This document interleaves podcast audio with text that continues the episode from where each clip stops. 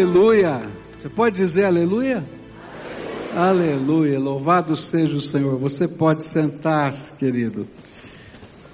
Só uma palavra prática, se você vai ajudar com, com essas fraldas, dá um toquezinho aqui para o pessoal da produção aqui, dá um aceno aqui, ó, para ela lá, tá?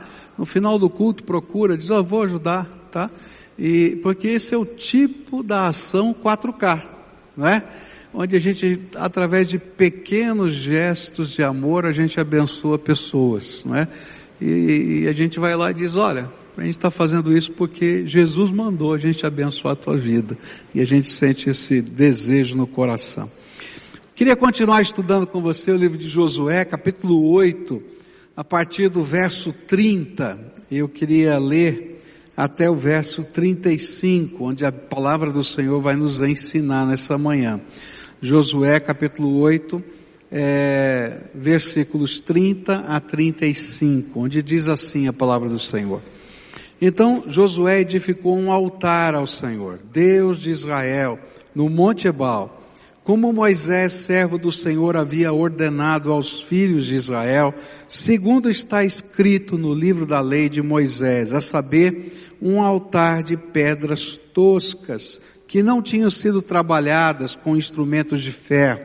Sobre esse altar ofereceram holocaustos ao Senhor e apresentaram ofertas pacíficas. Ali Josué escreveu em pedras uma cópia da lei de Moisés que este já havia escrito diante dos filhos de Israel. Todo Israel, tanto estrangeiros como naturais, como seus anciãos, os seus chefes, os seus juízes, estavam de um e de outro lado da arca, diante dos sacerdotes levitas que levavam a arca da aliança do Senhor. Metade deles se prostrou em frente do monte Gerizim e a outra metade em frente do Monte Ebal, como Moisés, servo do Senhor, havia ordenado anteriormente, para que o povo de Israel fosse abençoado. E depois, depois Josué leu todas as palavras da lei, a bênção e a maldição, segundo tudo que está escrito no livro da lei. Não houve uma só palavra de tudo que Moisés havia ordenado que Josué não lesse para toda a congregação de Israel e para as mulheres, as crianças, os estrangeiros que viviam no meio deles. Deixa eu contar um pouquinho dessa história. Logo depois que eles resolvem aquela questão com Acã, não é? E eles então se santificam outra vez, se preparam outra vez espiritualmente, eles vão para a batalha contra a cidade de Ai. E Deus vai dando passo a passo a estratégia da vitória. E aí eles são vitoriosos ali. E ali tem algumas coisas interessantes, porque Josué fica com a lança levantada, da mesma maneira como Moisés ficou com a vara levantada, para que houvesse a bênção do Senhor sobre aqueles que estavam guerreando. E assim veio a vitória. E quando termina essa parte, a vitória, então eles estão agora com a porta da terra prometida aberta. E eles se dirigem a um vale, o vale de Siquém, que fica entre dois montes, é, o monte Ebal e o Monte Gerizim. Você tem lá uma foto que está mostrando lá para você, tá? Esse, essa, esse seria o portal da Terra Prometida. É onde eles vão agora começar a tomar posse, não é? Indo em direção a Jerusalém, as outras cidades ali ao norte. E justamente nesse lugar, antes que eles chegassem ali, há muitos anos atrás, Moisés tinha dado uma profecia, que quando eles chegassem nesse lugar, eles deveriam levantar um altar no Monte Ebal, e deveriam dividir o povo em duas metades, um estaria no Monte Ebal, outro estaria no Monte Gerizim, e ali eles profeririam as bênçãos e maldições da lei. Isso se encontra em Deuteronômio 28. Se você abrir a Bíblia em Deuteronômio 28, você vai encontrar ali as bênçãos e as maldições, maldições da, da lei.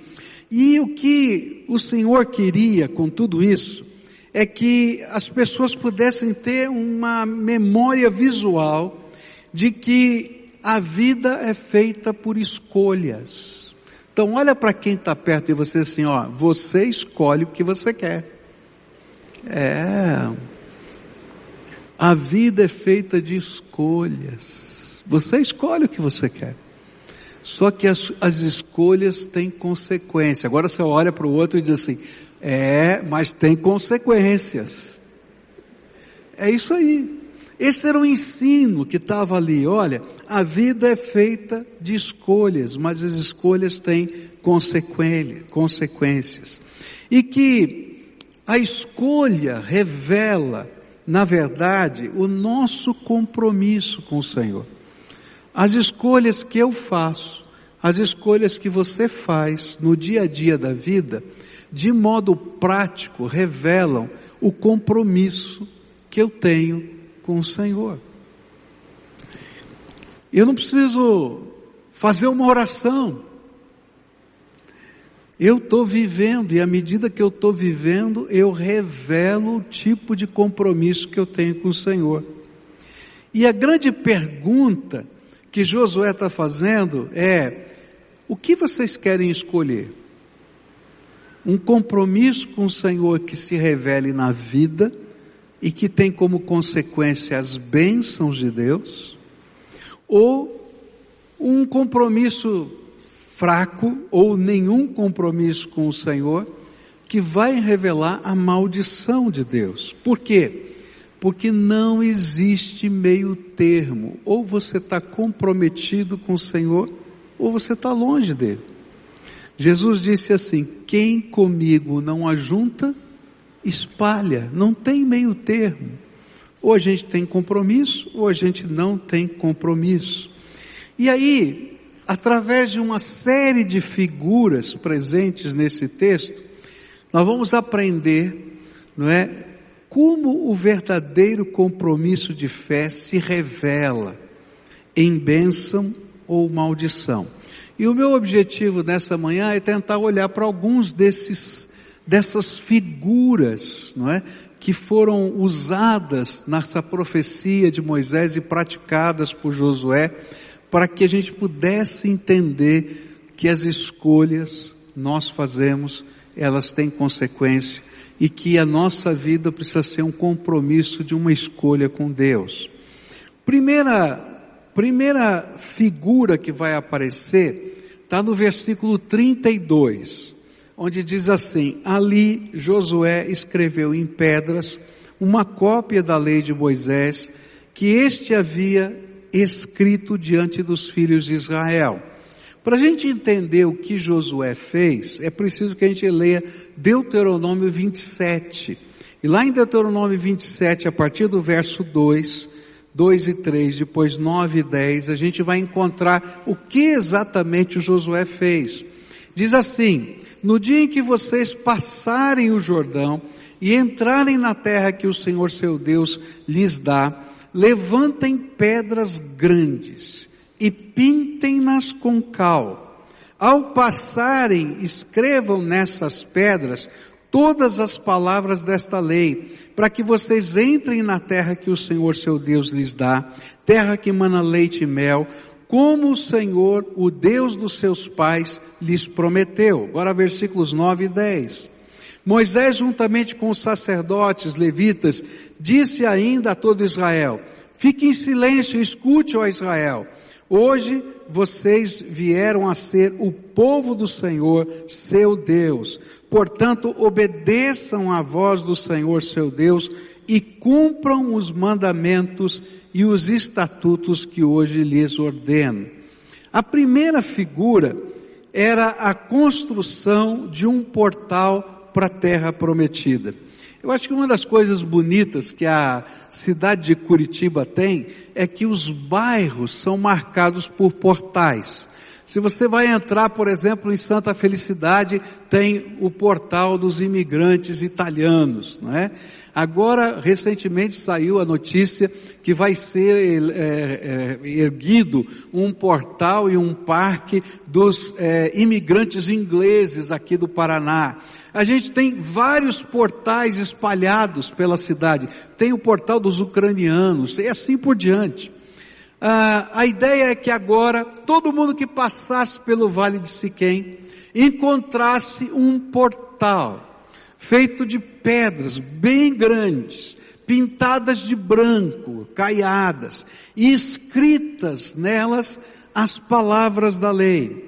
E o lugar havia sido escolhido estrategicamente, porque geograficamente o Vale de Siquém, entre esses dois montes, Gerizim e Ebal, já era de fato um portal, uma entrada, uma estrada para a terra prometida.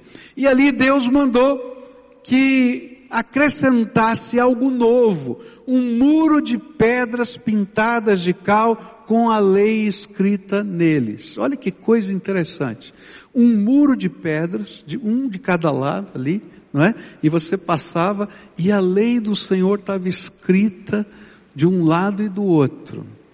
E a, a ideia é a seguinte, ó, você está entrando na terra de Deus. Presta atenção na tua vida. Desse lado tem maldição, se você não quiser seguir a lei. Desse lado tem bênção se você seguir a lei. A decisão é tua e caminha pela vida. É essa a ideia. E essa era a figura. O objetivo era que o povo passasse caminhando naquela, naquele, naquela estrada, entendendo que só podiam alcançar a bênção prometida se se comprometessem com Deus e com a sua palavra. E é interessante lembrar que ao final da vida, Josué volta a esse mesmo lugar, diante deste memorial, só para fazer o povo lembrar que a vida com Deus é um compromisso de fé, onde aceitamos o Senhor como dono das nossas vidas e a Sua palavra como valores norteadores. Se você lá for no, no, no, capítulo 24 do livro de Josué, você vai encontrar ele se despedindo do povo velhinho e dizendo assim, olha, eu e a minha família já decidimos. Nós estamos desse lado aqui da montanha. Nós temos um compromisso com vocês. Vocês eu não sei que vão decidir, mas eu e minha casa serviremos ao Senhor. Ele volta naquele mesmo lugar, ele convoca o povo para aquele mesmo lugar, se despedindo daquela congregação que ele pastoreou por tantos anos, para dizer: olha, eu vou embora, mas vocês têm que tomar uma decisão para a vida. Eu já tomei a minha, minha família também, mas você precisa continuar comprometido com o Senhor. Quando eu estava meditando nesse texto, me veio à mente é que na nossa caminhada de fé, Deus coloca memoriais, marcos significativos, para que sempre nós nos lembremos que a caminhada com Deus é uma escolha, uma escolha e um compromisso. E que de acordo com as nossas escolhas, podemos experimentar tanto a bênção quanto a maldição. Hoje, por exemplo, nós a, ah, a, ah, vivenciamos um memorial. É tão interessante isso, porque a gente celebrou batismos aqui. E batismos de gente adulta.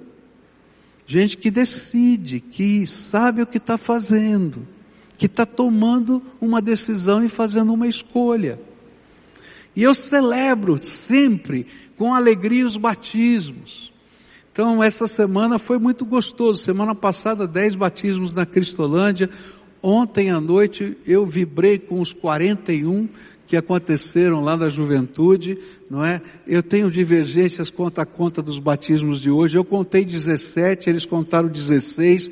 Eu quero ver se eu contei errado, não é?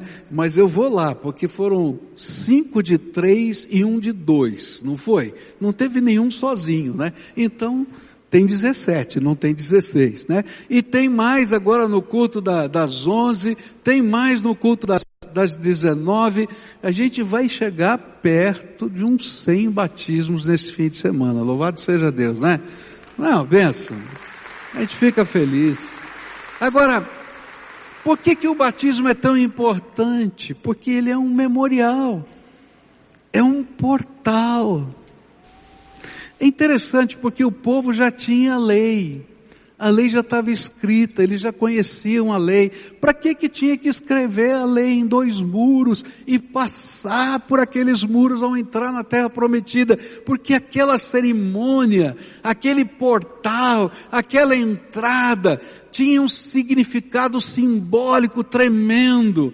Nós decidimos, nós decidimos andar com o Senhor por toda a vida. Nós decidimos, nós decidimos. Deus coloca memoriais para a gente não esquecer na vida da gente. A gente tem um outro memorial na nossa vida cristã que é a ceia do Senhor. A ceia do Senhor é repetida tantas e tantas vezes para dizer que Deus decidiu nos abençoar que Deus decidiu nos perdoar e que o nosso pacto com Ele nos purifica de todo pecado. Olha que coisa linda, o Senhor lembrando isso para a gente. Mas além destes que são é, liturgias religiosas, né, que a gente lembra do ensino, o Senhor coloca memoriais na nossa história. Eu tenho os meus e você tem os seus. E se a gente começar a lembrar dos nossos memoriais, que coisa tremenda é. Eu tenho um marco memorial na minha vida, que foi o dia que eu entendi que Deus podia falar comigo. E pela primeira vez o Senhor falou comigo, se revelou a mim. E sabe, toda vez que eu vou orar, e começo a conversar com Deus. Você sabe que eu costumo escrever, não é o que eu estou falando com Deus, e eu passo um traço e ponho assim, respostas. Porque eu estou falando com Deus, não é um monólogo, eu quero ouvir a voz de Deus. Já que Deus fala, eu quero saber as respostas. E eu anoto as respostas. Sabe, toda vez que eu faço isso, é como se eu voltasse àquele portal memorial do meu encontro com Deus. E eu lembrasse que foi assim que o Senhor começou algo novo na minha vida. Então você pode imaginar, toda vez que você vai, eu vou para o meu encontro com Deus em oração, eu estou voltando ao meu memorial. Existe um Deus vivo, todo-poderoso, que ouve as orações e que responde. E às vezes eu chego tão quebrado, tão desanimado. E às vezes acontece, não sei se já aconteceu com você, mas acontece comigo. Deus está tão ansioso, tão assim agitado, que eu não consigo ouvir a voz de Deus, dá desespero. Fala, Deus está ouvindo a minha oração? Será que subiu do teto? Mas aí a gente permanece na presença de Deus, né?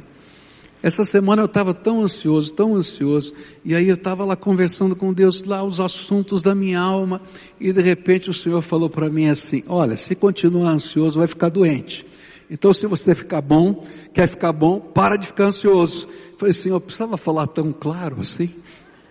Não é? Deus é bom e Ele marca a nossa vida com os portais por onde a gente passa. Outro portal na minha vida foi o meu chamado para o ministério, onde ele, eu tenho certeza que ele me colocou onde eu estou, eu não podia estar em outro lugar, porque era essa a vontade de Deus. E aí cada novo desafio que vem, eu me lembro que eu estou fazendo não a minha obra, mas a obra do Deus que me chamou e que eu sou só cooperador dele. E aí, cada vez que vem um desafio, eu morro de medo, gente, porque eu sou de carne e osso. Morro de medo. Aí eu vou falar com o meu Deus. Ele diz assim: o problema é meu. o problema é meu, não foi eu que te chamei. Então só faz o que eu te mandar. E aí a gente vai caminhando na presença de Deus. São esses marcos memoriais que Deus vai deixando na nossa vida que nos ajudam a entender que a vida é formada por decisões com a vontade de Deus. Agora eu também tenho marcos na minha vida que não são gostosos de lembrar. E talvez você também tenha. Mas eles foram deixados ali para que a gente pudesse entender que toda vez que a gente faz uma escolha que não é de acordo com a vontade de Deus, não é bênção na nossa vida, é maldição. E é por isso que esse portal, nesse caminho, tinha dois muros, um do lado do Monte da Bênção, o Monte Ebal, e outro do lado do Monte da Maldição, do Monte Gerizim. E eu acho que além dos dez mandamentos, o texto de Deuteronômio 28 estava escrito naquele lugar. Porque ele disse, ó, disse todas as palavras que estavam registradas, e eu creio que era, eram estas. Que dizia, ó, bendito serás quando entrares se você está comprometido com a lei, bendito você é quando passa por esse portal. Mas se você não está comprometido com a lei, estava do outro lado, maldito será quando você entrar. Porque a vida é assim. E eu me lembro de uma vez que Deus me mandou fazer uma coisa e eu não fiz. Eu tive medo. E eu não fiz o que Deus tinha mandado eu fazer, porque eu tive medo. E eu me lembro que quando eu cheguei em casa, o sentimento que eu tive, o sentimento de vergonha, eu não conseguia falar com Deus. Eu passei a noite em claro na presença de Deus, porque eu não sabia como resolver, porque não tinha como voltar atrás. Sabe, não é bênção quando a gente passa pelo portal, fazendo as escolhas erradas. Eu creio que o Senhor tem deixado na tua vida memoriais, portais, pelo caminho, para você lembrar das suas escolhas. E lembrar que essas escolhas determinam bênção e maldição de Deus. E uma coisa tremenda, é que não existe um caminho intermediário. Sabe, a gente é ensinado na vida a tentar a fazer uma síntese. A gente é ensinado na dialética, essa é a grande verdade. Você tem uma tese e uma antítese, bênção e maldição. E aí, para não ter que escolher entre bênção e maldição, a gente tenta achar uma síntese. Ou seja, qual é o caminho intermediário entre a bênção e maldição? E a vida da gente, a gente é ensinado, instruído a, a encontrar as sínteses nos caminhos da vida. Então a gente não acredita numa verdade absoluta, a gente acredita na nossa verdade, na verdade de cada um. Essa é uma maneira de dizer que é síntese. Mas como? Se a vida é constituída por um engenheiro tão perfeito quanto Deus, como pode haver síntese na matemática de Deus? Dá para entender? E aí o Senhor vai colocar alguns memoriais na minha vida e na sua vida, para que eu possa entender que não dá para fazer síntese nas decisões que Deus quer que a gente tome. Ou a gente se compromete, ou a gente se afasta. Não dá para ser mais ou menos fiel. Tenta ser mais ou menos fiel no seu casamento para ver o que acontece. Dá certo? Não dá.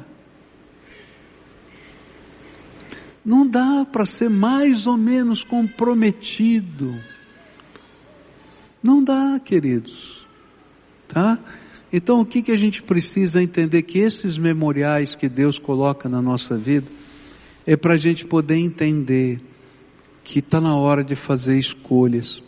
E as escolhas, elas não são tomadas uma vez na vida. Que bom seria, né, se a gente só escolhesse uma vez, né? A gente chega lá, resolvi, está pronto. Mas as escolhas elas vêm com várias facetas diferentes em momentos diferentes da vida, como se estivessem a perguntar: você confirma a tua escolha? Você confirma a tua escolha? Você confirma a tua escolha? E aí a gente está passando pelo portal da vida. E a gente está lendo no muro as palavras da lei de Deus e escutando as vozes que estão à nossa volta. E muitos dizem: não dá bola para os muros, porque esse portal só teve significado no passado, hoje não vale mais. E aí a gente tem que outra vez dizer: eu e minha casa serviremos ao Senhor. Você pode escolher o que você quiser, mas eu já tomei a minha escolha e vou continuar com ela. Nessa manhã eu queria orar por você e caminhar com você nessa jornada de fé. Eu queria que primeiro, antes dessa oração, você tentasse lembrar de alguns memoriais que Deus marcou a tua vida. Para para pensar um pouquinho. Eu lembrei de três dos memoriais. Dois, graças a Deus que eu acertei, um que eu errei. Eu acho que eu fui um pouco complacente comigo, porque eu acho que eu acharia mais dos que eu errei também. Mas eu queria que você tentasse lembrar as marcas que você tem na tua vida. Marcas de compromisso com Deus e marcas que você viveu e que não foram tão abençoadas. Que você talvez tenha até vergonha de contá-las. Está entendendo? Porque hoje o Senhor está pedindo que você atravesse esse portal de novo e você tome decisões outra vez. E eu garanto para você que ao longo dessa semana passada, na semana que vem, vão surgir uma série de situações na tua vida, se já não surgiram, em que de uma maneira sutil, você vai ter que olhar para um lado e para o outro e dizer: não dá para fazer síntese. Eu vou ter que tomar uma decisão. Eu não sei você, não é? Mas nós temos uma tendência humana, e eu também tenho, de evitar as decisões radicais. Não é verdade isso? De tentar achar um caminho intermediário. Mas chega um momento que o Espírito Santo diz, diz para a gente: não dá, filho, você tem que escolher. E na vida espiritual é assim não tem caminho intermediário. Ou Jesus é o Senhor de tudo na tua vida, ou Ele não é Senhor de nada. E é por isso que a Bíblia tem algumas coisas que parecem muito complicadas para a gente entender. Por exemplo, a Bíblia diz que se você quebrar um princípio da lei de Deus, você quebrou toda a lei de Deus. Mas eu só quebrei um. Me dá um nove e meio.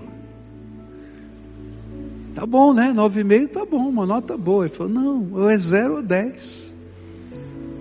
Mas Senhor, é muito radical. É porque é uma aliança, é um pacto com Deus. Ou Ele é o Senhor, ou outro é Senhor. Às vezes a gente não entende de onde a gente foi tirado. Eu me lembro de alguém que estava dando o seu testemunho, num, se preparando para o batismo, dando a sua profissão de fé, o seu testemunho. E ele era uma pessoa escravizada por demônios, ficava possuído por demônios. E ele falou uma coisa que chocou aqueles que estavam ao redor deles. Ele disse, disse assim: talvez vocês não entendam de onde vocês foram tirados, mas eu entendo. Eu fui retirado do reino das trevas e colocado no reino da luz do amor de Jesus.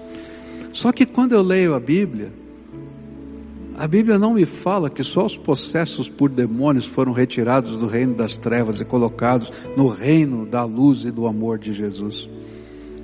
Todos nós fomos. Por isso, quando eu opto em não ouvir a voz do Espírito, eu estou dizendo, eu não quero ser guiado por aquele que me tirou do reino das trevas. Eu quero voltar a ouvir a voz daquele que me guiava antes. E aí, não tem comunhão, não tem liga. Por isso é tão radical. Você passa pelo portal, tem bênção e tem maldição. E você tem que escolher. E tem que escolher de novo. Tem que escolher de novo.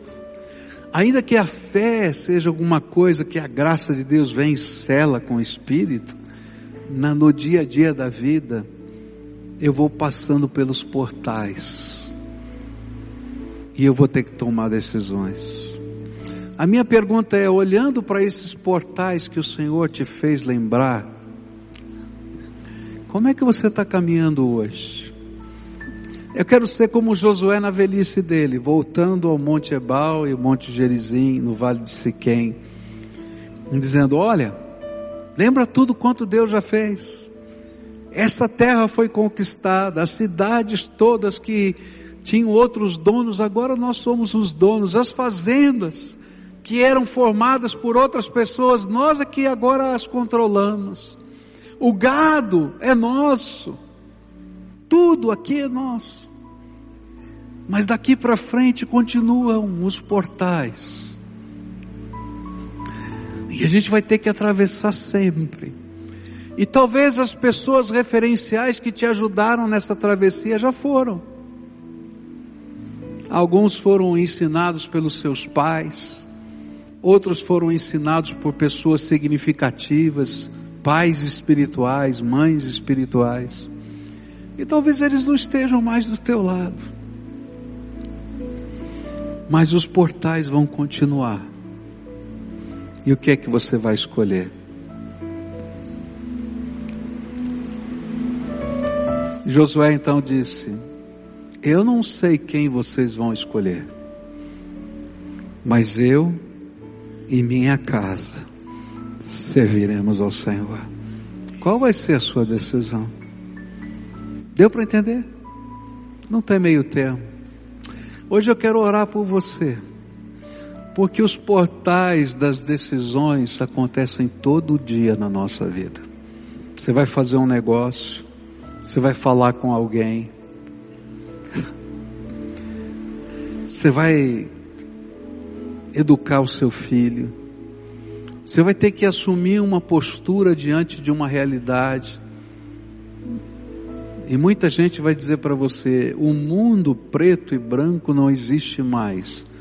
Tem um monte de cinza no meio do caminho. É verdade, tem um monte de cinza no meio do caminho. Mas se você é servo de Deus, você tem que escolher a vontade de Deus num mundo cinza. Isso é servir ao Senhor. É mais do que uma religião, é mais do que uma liturgia é mais do que uma igreja, é um compromisso com o Senhor acima de tudo. E hoje eu queria convidar você a renovar o seu compromisso com o Senhor. É interessante que quando aconteceu isso com Josué, todo o povo gritou: Nós queremos servir ao Senhor. Nós queremos servir ao Senhor. Fica de pé agora para a gente orar junto.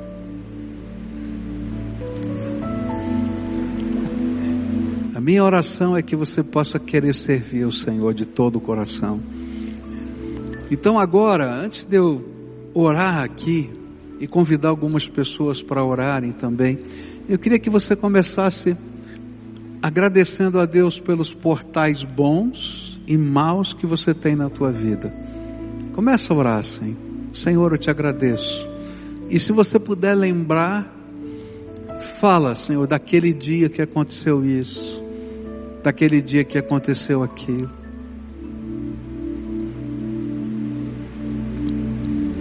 Que você pudesse confirmar decisões que você tomou. Senhor, a minha decisão de entregar a minha vida ao Senhor, de educar os meus filhos segundo a tua vontade, de fazer negócios na maneira de Deus. Eu quero confirmar isso diante do Senhor. E eu sei que vão vir outras provas e lutas, porque a vida é feita de escolhas. Que o Senhor me ajude a honrar o Senhor de todo o meu coração. E se você concorda, diga amém, bem alto. Amém.